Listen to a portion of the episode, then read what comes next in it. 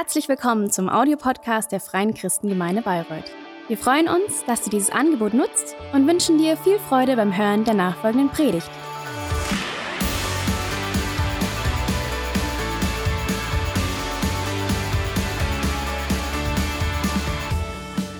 A wonderful welcome from me as well. A wonderful that you are here. And I'm so happy today we're going to be closing our James uh, series. We already had three parts, and today is the fourth and last part. And the portion of scripture we will read is James 4, verse 18 to 17. It's a really interesting portion of scripture that I believe really speaks into our time and the situation in which we are going through right now.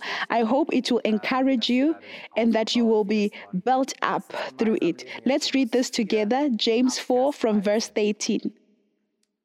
Go to now, you that say, Today or tomorrow, we will go into such a city and continue there a year and buy and sell and get gain. Whereas you know not what shall be on the morrow. For what is your life? It is even a vapor that appeareth for a little time and then vanisheth away. For that you ought to say, If the Lord will, we shall live and do this or that. But now you rejoice in your boastings. All such rejoicing is evil. Therefore, to him that knoweth to do good and doeth it not, to him it is sin. James describes something that each one of us does. It's something very humanly to make plans. We plan things, we organize our days, our weeks, our months. We make resolutions for the year in our jobs or our companies. We plan projects, we develop strategies for the future. At home, maybe we're already planning the next garden project, or we plan for a greater investment, maybe to buy a new car or something else. We make plans for the holiday. We plan what to do in our free time. We make wedding plans or we plan to have children. We often have really clear pictures of what we want to do, when and where, how we want to live. And yes, planning helps. Planning is necessary. We want to be ready. We want to think of tomorrow. We want to shape our futures. We want to get the best out of our lives. But James reminds us of something that we so often quickly forget. He reminds us that when it comes to the future, we actually don't know what is coming and what is going to happen to us, whether there will even be a tomorrow for us. And so he writes in verse 14, Whereas you know not what shall be on the morrow, for what is your life? It is even a vapor that appeareth for a little time and then vanisheth away. I thought, you know how true these words are, especially right now in the time in which we are. With Corona, none of us expected it. We were not ready, but it's affecting each of us. We have lost control we have to suffer specific restrictions in our liberty. We feel powerless. This virus has actually shown us how fragile, how breakable, how vulnerable a lot of the things that we take for granted are, things that we trust in, things that we plan with. And so, so many of our plans have been destroyed or have become quite unsure. I had to actually cancel a lot of my own plans. Uh, this week, I spoke with a young couple. They have to move their wedding up. The signs have changed some things cannot be fulfilled how we had planned them. We have to cancel, we have to move forward, we have to change a lot of things. And in many areas, we actually can't plan anything at the moment. This means we have to endure, persevere, we have to wait because we don't know what's going to happen tomorrow, in a week, in some months, next year, what's going to be. Oh. This is quite uh, incredible. To be honest, this is quite difficult for me. I kind of have the feeling that I'm hanging in the air. So many of us have questions what comes next in my job, in the company? When can my children go back to school? How am I going to pay my bills next month? When can I go on a trip again? When can I visit my parents? The realization that we don't know what's going to happen tomorrow, how we are going to be tomorrow, it, it's very uncomfortable. But, and this is something that James makes clear, it is necessary because it is a warning against false self confidence. In verse 16, he says, But now you rejoice in your boastings. All such rejoicing is evil.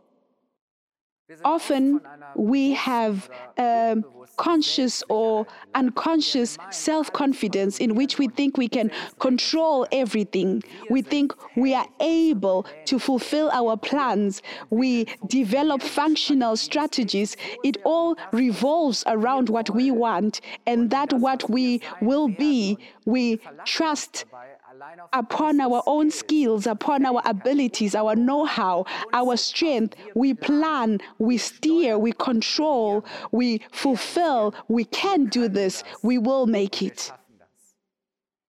But this form of self confidence, James calls it boasting.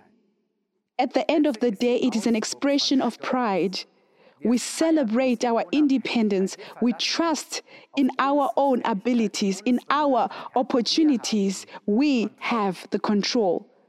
But behind this, there is the conviction that we don't need God, that we can do without Him, that without Him, it will work out just as well or even better. But this is not true. Yes, we can seek our securities in ourselves, but we will never find that life that God has called us to and that He wants to give us. And this is why James puts two alternatives against our self confidence, two alternatives upon we can build our lives and align our actions. The first one is God is my security. In verse 15, it says, For you ought to say, If the Lord will, we shall live and do this or that. A boastful self confidence only looks at that what I want, that is my standard. But when I begin to seek my security in the Lord, when He becomes my security, then I ask what He wants and what He can do. Jesus taught us to pray the Our Father prayer, and He said, Our Father, who art in heaven, hallowed be your name.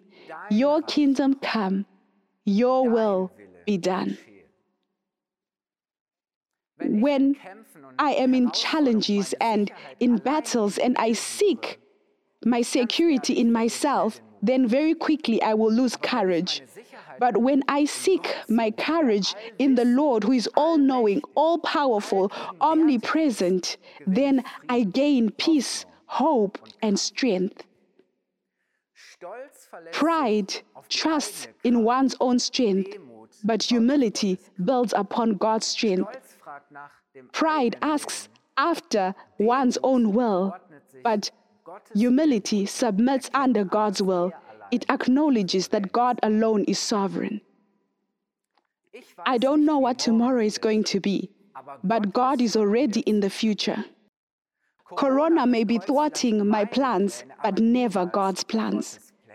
God has a good plan, and He has everything under control and He will fulfill His good plan. When we trust our lives into His hands, then we don't have to worry about tomorrow because He's the one who takes care of us and we are safe with Him. And this is why I want to say to you God is going to take care of tomorrow, so don't worry about tomorrow.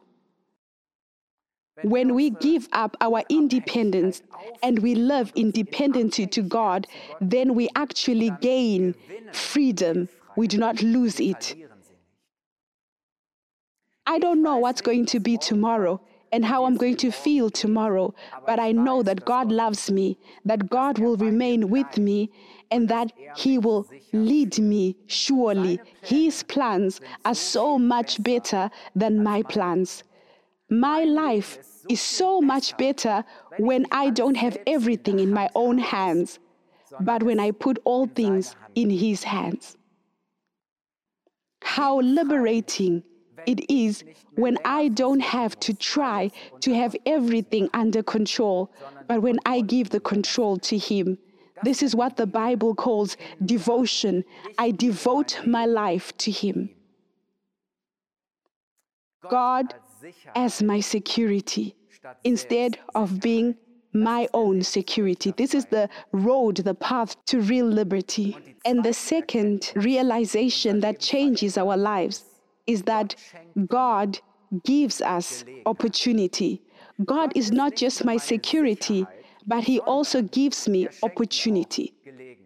In verse 17, it says, He who knows to do good, but doesn't do it, to him it is sin. God gives me opportunity today and tomorrow, opportunity to do good, to serve others, to gift them, to help them, to encourage them. You know, to have God as a security doesn't mean that God does everything and I don't do anything, but it means because He is my security, I use the opportunity to do His will. And God really wants that other people get to know Him, to hear from Him, to really experience His love practically through me. God doesn't give us a security that hides itself, but a security that shows itself. He doesn't give us a security that runs away from risk, but a security that seeks risk because God is looking for people to experience Him that He loves them. We believe in a good God with a good plan for this world and for each and every person. And this is why Christians are not pessimists, but optimists. God is a God of opportunity. And it is so great when we don't only live for ourselves, when we don't only seek our own plans, but become part of God's great plan that other people get to know Him and receive a brand new life. This is our heartbeat as a church. This is our calling. This is why we are here as a church. The message in James 4 13 to 17 is that you don't have to live without God anymore and plan without Him. But you may trust yourself into, your, into His hands and trust and count on Him in everything. You can make Him your security. You can give Him the control and love in dependency upon Him. And this is actually your opportunity to live and to do the things that He has already set and called you to. If you lose the control of your life to God, then you actually gain real life.